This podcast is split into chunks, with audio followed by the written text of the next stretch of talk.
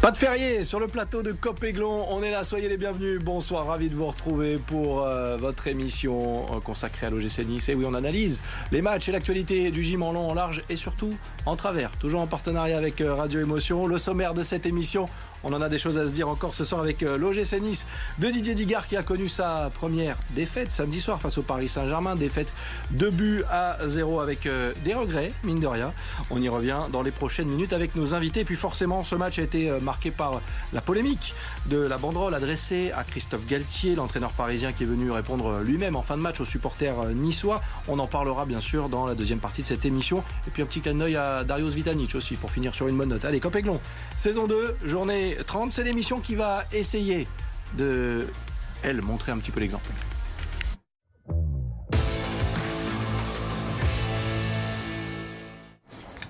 Vous réagissez sur les réseaux sociaux avec le hashtag euh, COPEGLON et moi je fais un petit tour de table pour vous présenter les invités du soir. Alric, titulaire indiscutable, comment ça va Alric, supporter du gym? Pas content, mais ça on a l'habitude. Bonsoir Sébastien, bonsoir à tous. Écoute, je suis un peu frustré, mais on en parlera. Humeur du jour à suivre dans un instant. Il nous rejoint sur ce plateau aussi. Ça faisait un petit moment qu'on l'avait pas vu avec nous. Ça fait très plaisir. Maxime Tilliette, journaliste à MC Sport. Comment ça va, Maxime? Plaisir de partager. Bonsoir à tous. Ça va très bien. Bon, on va évoquer ce match et ce qui s'est passé, bien sûr, euh, au-delà de ce match dans un instant euh, ensemble. Bruno Valentin, ah, supporter du gym, avec qui a multiples casquettes, mais aujourd'hui c'est la casquette supporter de l'OGC Nice. Merci d'être là, Bruno. Bonsoir, euh, c'est un plaisir. Ça sera un baptême du feu pour moi. Ouais, voilà, baptême du feu, mais baptême, j'en suis sûr, qui va être réussi puisque on va évoquer ce match face au Paris Saint-Germain. Alric, humeur du jour. Je disais tout à l'heure pas content parce que euh, tu vas nous parler foot, mais pas que. Ouais, je vais prendre un petit peu de temps. Euh, déjà, moi, dans un premier temps, j'aimerais bien qu'on arrête d'être en commission de discipline tous les 36, mm. toutes, les, toutes les semaines quasiment. Trop souvent. Trop souvent en, Ligue 1 pour des histoires de banderoles, de chants. Il y en a un peu marre. Un, stade de foot, c'est censé être un endroit de fête. On s'amuse, on retrouve les copains, des banderoles, des banderoles amusantes, on en a plein, des, des tifos, des choses comme ça. Plus on a vu un super tifo par ce match. Ah, donc j'en ai un peu marre. Euh, personnellement, je ne cautionne pas ce qui était, euh, ce qui était, ce que je ne cautionne pas ce qui, tout ce qui est chant insultant et, et banderole de, peu importe, voilà. Et ensuite, euh, j'en ai un peu marre aussi que la France du foot ben, en fait, euh, j'ai l'impression qu'elle découvre ce qui se passe dans un stade de foot à chaque fois avec l'OGC Nice. Alors, on va dire que je suis parano, tout ça, mais j'assume parce que euh, on va encore faire tout un pataquès autour de l'OGC Nice. Et ça, franchement, ça me gonfle. Et puis, je terminerai en disant que si Christophe Galtier avait fait bien fait son travail, euh, on regarderait les matchs le mardi soir et le mercredi soir plutôt que le jeudi. Ah, il n'a pas fait le boulot jusqu'au bout du coup. le petit clin d'œil d'Alric, c'était l'humeur du jour. Mais tout ça, on en parlera euh, dans la deuxième partie de cette émission parce qu'on va essayer de parler un petit peu de terrain, euh, messieurs, ce soir avec ce match face au Paris Saint-Germain. On va voir les images d'ailleurs, l'OGC Nice de Didier Digard, je le disais dans le sommaire, qui s'est incliné pour la première fois de la saison à domicile, donc face au PSG de Léo Messi, qui ouvre le score d'ailleurs, seul au milieu de 27 joueurs niçois. C'est tout de même lui qui arrive à faire la différence. Le gym a eu des occasions, on y reviendra là aussi. Et le gym est souvent tombé sur un Donnarumma euh, de grande classe avant de céder une nouvelle fois sur ce but de Sergio Ramos. Défaite de but à zéro. Euh, Maxime, on continue de voir les images, mais je vais te faire euh, réagir. Évidemment, il y a eu des barres transversales, il y a eu un peu de manque de, de réussite, de chance parfois pour, pour le gym. C'est pour ça qu'on se dit, il y a quand même mine de rien des regrets. Il y a des regrets parce que dans le contenu, on a vu ces Niçois capables d'aller vraiment embêter euh, les Parisiens. Parisiens qui s'en sortent avec 3 points, une victoire de 0, c'est miraculeux.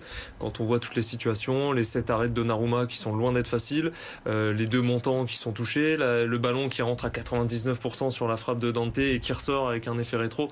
Enfin, c'est improbable.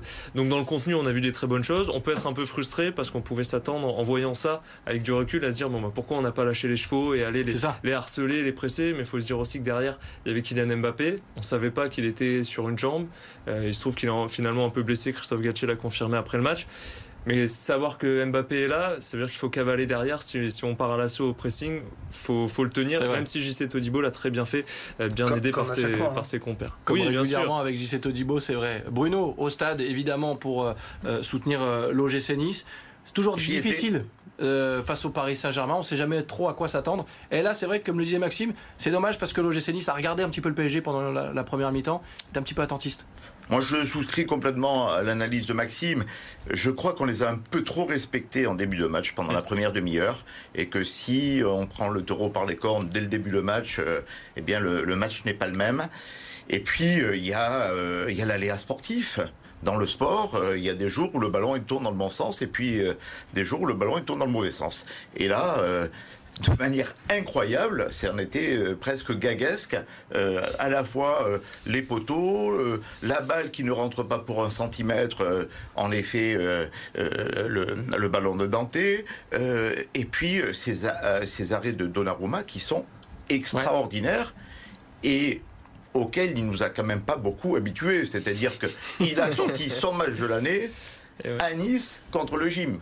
il aurait pu attendre un peu. Ça nous aurait arrangé, effectivement. Euh, le chiffre, 21 euh, fois. 21 fois, c'est le nombre de, frappes euh, niçoises contre le, PSG. C'est un record, je crois, pour l'OGC Nice d'ailleurs cette saison, que ce soit sous Favre ou sous Didier Digard. C'est paradoxal du coup parce qu'on se dit qu'ils auraient pu lâcher les chevaux.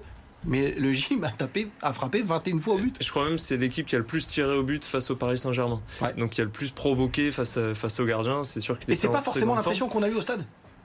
On n'a pas eu l'impression que l'OGC Nice harcelait le Paris Saint-Germain. Non, mais c'était par séquence. Et, justement, euh, ça avait un goût de trop peu parce que dès qu'on voyait ça, tu avais le stade qui s'emballait, qui poussait derrière. Souvent, les ballons revenaient dans les pieds des Niçois qui allaient les gratter ou, les, ou forcer les Parisiens à faire des erreurs. Et donc, on, avait envie qu'ils nous emportent encore plus dans le stade et que ça qu'on ait la récompense au bout, que les filets tremblent. Au final, c'est pas venu. si on égalise avant la mi-temps, ça change tout. Ah ça change tout. Euh, et euh, mais même sur la frappe de Dante. Hein.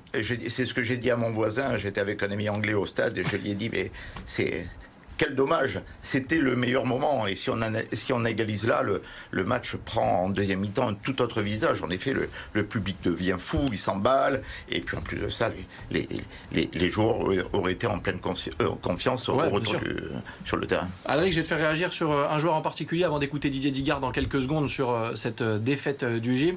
Il y en a un qui a été à la hauteur parmi d'autres, mais c'est Kefren Turam qui confirme là aussi que quand c'est un petit peu compliqué, il arrive à faire des différences. Hein. Probablement notre meilleur joueur euh, contre Paris Saint-Germain. Ouais. Peut-être son futur, futur club. Hein. Ouais, non, ça je préfère pas y penser. Je te le dis quand même. Kefren, si tu m'entends, on fait pas ça. mais non, mais non, il a été excellent. Et après, deux, trois fois, moi je me suis dit, mais pourquoi quand on a un joueur de ce calibre-là qui est capable de remonter le ballon, qui est capable de faire de grandes percées, on ne prend pas le, le, réflexe d'étirer l'équipe? Alors soit pour le laisser passer, soit pour proposer des solutions de mm. passe parce qu'on peut lui reprocher qu'il la garde souvent. Mais souvent, il veut faire la passe, mais il n'y a pas d'appel. Et je repense à cette action où il a pété un câble, il est tombé par terre en se disant mais stop. C'est quand il remonte une nouvelle fois le ballon, et là, euh, Pépé et Mofi sont sur la même euh, ligne, ils ne font aucun appel et on n'arrive pas à créer le décalage. Et c'est un joueur qui est parfaitement capable de, faire exploser une défense en vol. Voilà, excellent euh, Thuram. On va passer le message à Didier Digard qu'on va écouter d'ailleurs. plus vite que les autres. C'est vrai qu'il doit penser plus vite que les autres. Euh, on écoute Didier Digard en conférence de presse après la défaite face au Paris Saint-Germain. On continue d'en parler bien sûr sur ce plateau juste après. Écoutez. Une dynamique qui se casse, non. Euh, je peux pas dire que je suis heureux, mais je suis largement plus satisfait ce soir que je pouvais l'être après le match d'Angers. Et je vais pas me renier, c'est ce qu'il y a de pire. Pour moi, le contenu, c'est le plus important. Le contenu était bon, les victoires viendront.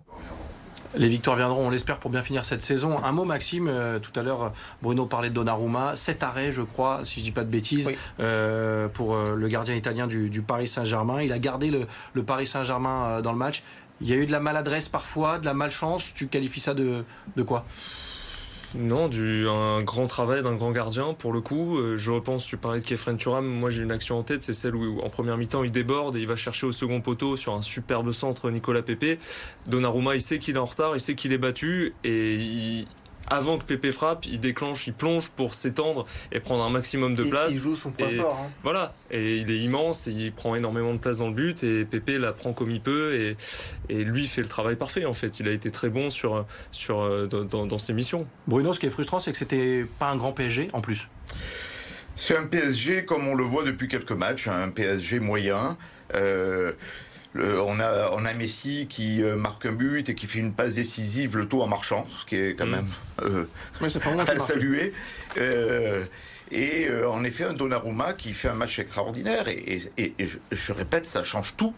c'est un gardien qui est excellent sur sa ligne qui a une faiblesse dans le jeu, au- jeu au pied, on le sait tous. Mais là, euh, il a fait des arrêts sur sa ligne. Et en effet, euh, l'action euh, que, à laquelle Maxime fait allusion, je l'ai revu plusieurs fois. Je me suis dit, mais comment il a pu, il a pu va vite, anticiper qu'il va très, très Après, vite. euh, Michael Andro dit, a dit à la mi-temps que Pépé vous pouvez un peu mieux faire dans sa prise de balle. Ah, et après Non. coup, c'est toujours plus facile. Ouais, c'est vrai que ouais, sur, ouais, sur ouais, la rapidité de l'action. Parce que ce que disait Michael Andro, c'est il a fait des beaux arrêts, mais il n'a pas fait des arrêts exceptionnels. Il a joué sur ses points forts en fait. Il est très bon sur sa ligne. Un mot, euh, Adric, pendant que tu prends la parole, je voulais aussi euh, euh, t'entendre là-dessus. C'est dommage parce qu'à ce moment-là, le stade demandait que ça. hein. Mais bien sûr, mais bien sûr, c'est ça le- la, la force aussi de, de ce stade quand il est emporté par ses joueurs, c'est qu'il peut prendre littéralement euh, feu. On l'a même vu au début du match en sens propre avec les fumigènes. Ça, pour le coup, c'est une bonne chose quand on est supporter et ça peut pousser complètement les joueurs à se dépasser. Et c'est ça qui est encore plus frustrant. Je pense qu'on a aussi manqué un peu de, justesse dans, nos choix. Euh, on est encore une équipe qui se reconstruit et ça passera forcément par là. Et pour rebondir sur ce que disait Digard, des matchs on savait qu'on on allait en perdre. Perdre contre le Paris Saint-Germain, on peut pas en rougir. Après, perdre contre ce Paris Saint-Germain, c'est, énervant, oui. C'est un peu énervant. Avant de faire une première pause dans cette émission, dans la deuxième partie, on évoquera bien sûr cette banderole déployée par les, euh, le COP niçois et par euh, la réaction de Christophe Galtier, euh, bien sûr. Maxime, je voulais t'entendre sur ce championnat. Est-ce que l'OGC Nice a dit bye bye à l'Europe euh, par ce championnat? Parce que 7, c'est le nombre d'arrêts de Donnarumma, c'est aussi le nombre de points qui sépare l'OGC Nice de Lille, 5e aujourd'hui. Moi, je pensais que c'était fini samedi soir après le match, mais euh, Lille n'a pas gagné, Rennes n'a pas gagné, Pe- personne ne veut de cette place européenne en fait, j'ai l'impression, et pour le moment, bah, tant que comptablement c'est jouable et qu'il reste quand même 8 journées, euh, c'est- envisageable. Après, c'est sûr que le chemin le plus court devient sans doute la Conférence League. Est-ce que du coup c'est pas un peu risqué Bruno de se dire euh, on met tout sur euh, la Coupe d'Europe, euh, bye bye l'Europe en championnat, euh, tout sur l'Europe, euh, la, la, la, euh, Conférence League pardon. Euh, Il y a aussi le risque de tout perdre. Mais je crois qu'il n'y a personne euh, qui met tout sur euh, euh, la Conférence League. Je pense que Didier Digard a été très très clair dans son interview d'après-match. Pour connaître le président River, je pense pas qu'aussi il ait l'intention de laisser tomber le championnat. Et le directeur sportif, qui est venu justement pour, pour ça, pour hisser le club au, euh, au palier euh, supérieur, euh, n'ait l'intention de, lâcher l'affaire non plus. Je crois que c'est encore tout à fait jouable, malgré les 7 points qui séparent Nice de Lille, qui est le dernier qualifié aujourd'hui Coupe d'Europe. Pour la Coupe d'Europe. On va regarder le classement justement avant de faire une première pause. Le classement avec euh, l'OGC Nice qui forcément est toujours dans ce ventre mou pour l'instant, mais pas encore totalement décroché, on vient de le dire. Il y aura quelque chose à faire certainement avec des adversaires qui semblent abordables sur le papier, mais avec l'OGC Nice sur le papier, c'est toujours un peu compliqué. Alors on surveillera ça de très près. Dans un instant, deuxième partie de ce COP Aiglon, vous continuez de réagir avec le hashtag COP Aiglon et nous, on évoquera bien sûr cette euh, affaire de la banderole, Christophe Galtier et sa réaction, puis on terminera avec euh, un vrai amoureux de l'OGC Nice, lui, Darius Vitanic. À tout de suite.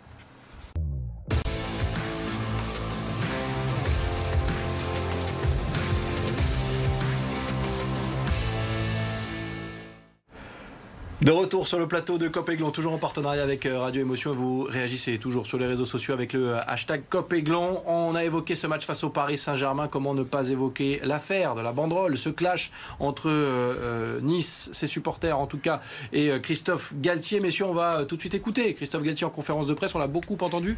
Mais petite piqûre de rappel pour euh, mieux en parler juste derrière. Vous avez vu? Pardon? Oui, oui, j'ai vu le match, j'ai vu la banderole, mais justement, Vous avez lu, vous avez entendu? C'est ça la raison? Maman, Ma maman elle a 83 ans, elle sort d'un cancer. Point à la ligne. Et si ces gens qui sont dans les tribunes voyaient des matchs de Coupe d'Europe, c'est grâce à mon travail la saison dernière.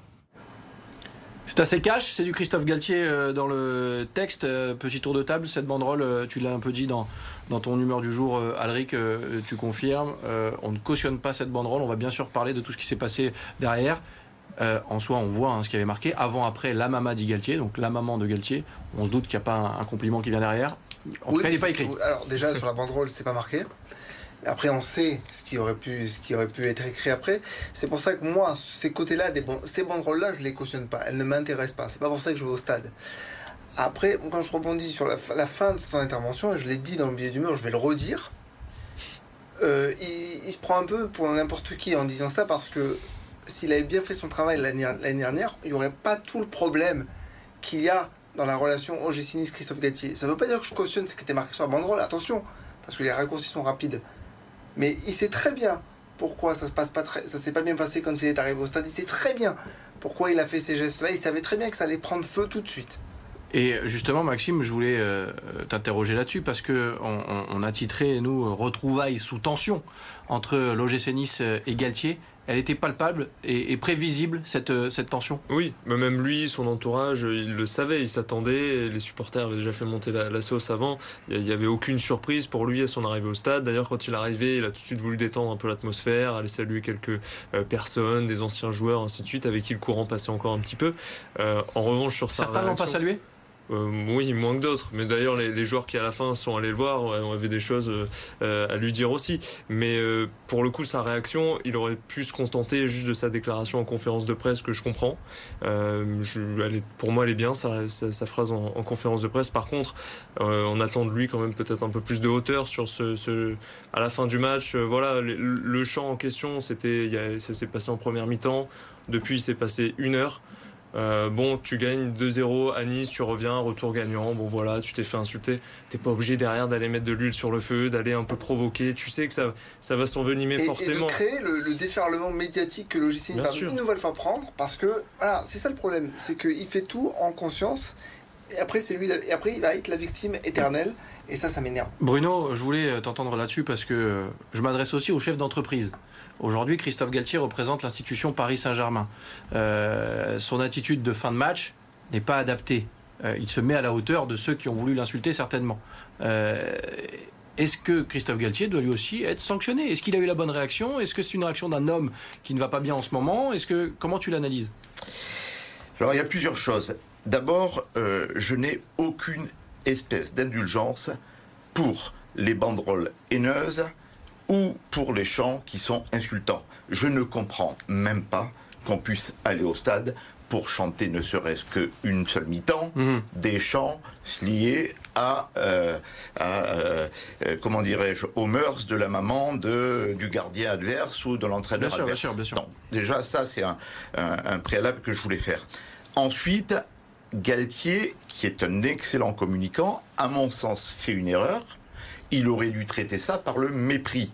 Il n'a pas à aller se mettre face au COP et à avoir l'attitude qu'il a eue. Je pense que c'est une erreur, qui est une erreur de communication, qui peut peut-être s'expliquer par euh, la tension, qui est une tension vraiment euh, palpable. On le voit tout le match sur son visage. hein. C'est un entraîneur sur la sellette, c'est un entraîneur qui a un vestiaire qu'il n'arrive pas à gérer, de toute évidence. C'est un entraîneur qui a enfilé un costume qui est peut-être un peu trop grand pour lui. Je ne parle pas seulement Oui, technico-tactique, là, hein. je parle euh, de la gestion et, et de la gestion émotionnelle de, de, de, de, de- de cette fonction qu'il a. Euh, et donc, euh, il a peut-être un peu pété les plombs, comme on, dit, euh, sans élégance. Euh, il a manqué de l'élégance qu'il aurait dû avoir en finalement traitant euh, tout ça par le mépris et en rentrant au vestiaire en attendant son heure. La conférence de presse lui donnait l'occasion de remettre les choses au point et de faire une allusion sur le respect pour sa maman et aussi sur l'absence de reconnaissance des supporters parce que il nous a quand même fait l'an dernier une année très convenable. Maxime, euh, la dernière question de cette émission, c'est que s'est-il passé? Parce que pour en arriver là, il faut qu'il soit passé des choses. Alors il y a des on-dit Ouais. euh, autour du club. Oui, ça sortira un jour. Euh, certains nous disent, bah nous on avait envie d'avoir la peau de Galtier parce qu'il s'est passé des choses. Mais alors c'est très flou. On a l'impression qu'il s'est passé quelque chose, peut-être de grave entre guillemets, mais personne ne parle. Je pense qu'il reste encore euh, euh, relativement frais dans, les, cerveaux des, joueurs niçois et du vestiaire. Euh, le moment où vraiment le fil s'est totalement rompu, c'est le ramadan l'an dernier, où euh, il a demandé, il a voulu convaincre plusieurs joueurs de, ben, ne pas jeûner. Euh, et, ça s'est envenimé. Ça s'est réglé ensuite dans les bureaux du club, entre joueurs, dirigeants, euh, pour faire en sorte de, tout mettre à plat et si possible que ça ne sorte pas. Sauf que ben, Julien Fournier est parti, Christophe Galtier également, donc derrière quelques paroles se sont langues se sont déliées, et Dont ainsi de celle de suite. Julien Fournier. Voilà, qui a ouvert le- la porte et, et derrière. Surtout celle de Julien Fournier. Eh oui. Mais sauf qu'il reste encore des, des, des non-dits parce que ça, ça a pris une telle ampleur qui, qui manque sans doute euh, pas mal de, de pièces dans, dans le puzzle. qu'on découvrira peut-être euh, un jour. Alors pour terminer cette émission avec euh, du feel good comme on dit et avec un vrai amoureux de l'OGC Nice, lui, on voulait écouter Darius Vitanic que j'ai eu la chance de rencontrer avant le coup d'envoi de ce match face au Paris Saint-Germain et je lui ai posé cette question toute simple que manque-t-il encore à l'OGC Nice pour aller un peu plus haut? Sa réponse, on l'écoute. Je crois que c'est un chemin, c'est pas court le chemin pour faire un grand club. Il faut du temps. Oui, il faut du temps. Euh, mais bon, c'est, ça fait, quand je suis arrivé ici, c'est, Renato m'a dit, il faut qu'on maintienne, on fait 35 points. Et maintenant, quand tu parles de Nice, eh, il faut être dans la Coupe d'Europe, euh, vous êtes en quart de finale. C'est vrai. Donc, c'est ça, c'est euh, Étape par step étape. by step. oui, euh, Étape par étape. Version internationale avec euh, Darius Vitanic, entretien retrouvé un peu plus en longueur sur les antennes de BFM Nice Côte d'Azur. Très prochainement, on voulait finir avec ça. C'est quand même mieux de parler d'un amoureux de l'OGC Nice. Euh, le sujet multisport tout de suite et euh, dernier tour de table pour finir ce Cop Aiglon ce soir. À tout de suite. L'électrochoc aura donc fonctionné. Un entraîneur remercié le jour du match le plus important de la saison. Ce n'est pas commun, mais l'histoire se termine bien. Équipe la plus titrée de l'histoire du championnat, le RC Cannes n'a pas tremblé au moment d'assurer sa place en play-off. Leur destin en main, les Cannoises devaient gagner pour ne pas regarder sur les autres terrains. Mission accomplie avec la manière. Coaché donc par l'habituel adjoint Daniele Panigali, les joueurs du RC Cannes ont comblé de bonheur les spectateurs du Palais des Victoires. Succès net et précis 3-7 à 0, 25-19, 26-24, 25-18. Prochain objectif, les quarts de finale dès le week-end prochain, avec un affrontement face au leader de la saison régulière, Mulhouse, au meilleur des trois matchs. Monaco, intraitable. L'ASM n'a pas fait de détails face à Pau Orthez. Le leader de Betclic Elite s'est aisément imposé sur le parquet de l'élan béarnais, grâce notamment à un Eli Okobo proche du double-double avec 18 points et 9 passes. Une victoire 94-72 pour la Roca Team, la troisième de rang championnat. Les Monégasques, toujours largement en tête du classement.